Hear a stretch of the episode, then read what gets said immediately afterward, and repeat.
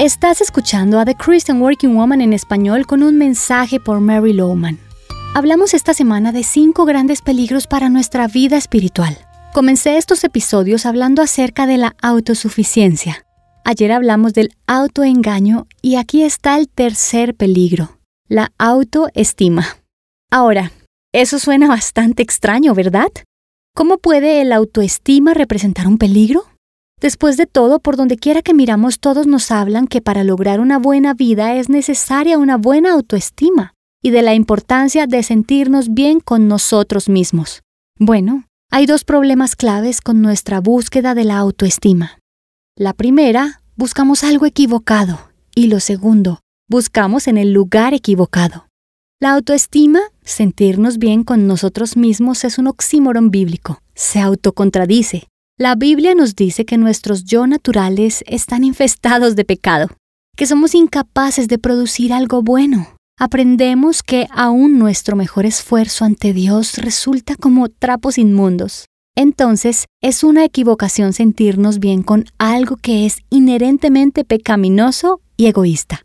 Yo, durante diez largos años, busqué por todos los medios para sentirme bien conmigo misma. Pensé que con una carrera exitosa lo lograría, y cuando lo logré, encontré que era algo vacío. Pensé encontrarlo en la relación con el hombre correcto, pero se volvió inestable, y ninguno trajo la plenitud que yo buscaba. Compré casas, ropa y cosas. Acumulé reconocimiento y entre más acumulaba, más vacía me volvía. Si hoy estás buscando la autoestima, te enfrentas al mismo peligro que yo tuve. Es un callejón sin salida que solo conduce al vacío y a la desilusión. Quiero animarte a abandonar esa búsqueda inútil y al contrario, y desde tu corazón, empeñate en buscar a conocer a Dios.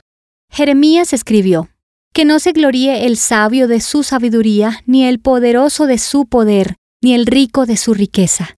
Si alguien ha de gloriarse, que se gloríe de conocerme y de comprender que yo soy el Señor, que actúo en la tierra con amor, con derecho y con justicia, pues es lo que a mí me agrada afirma el Señor. Fíjate la meta de conocer al Señor. Te lo prometo, entre más lo busques, mejor te sentirás contigo mismo. Es verdad, la buena autoestima es un resultado de conocer más y mejor a Dios y de apreciar quién tú eres ante los ojos de Dios.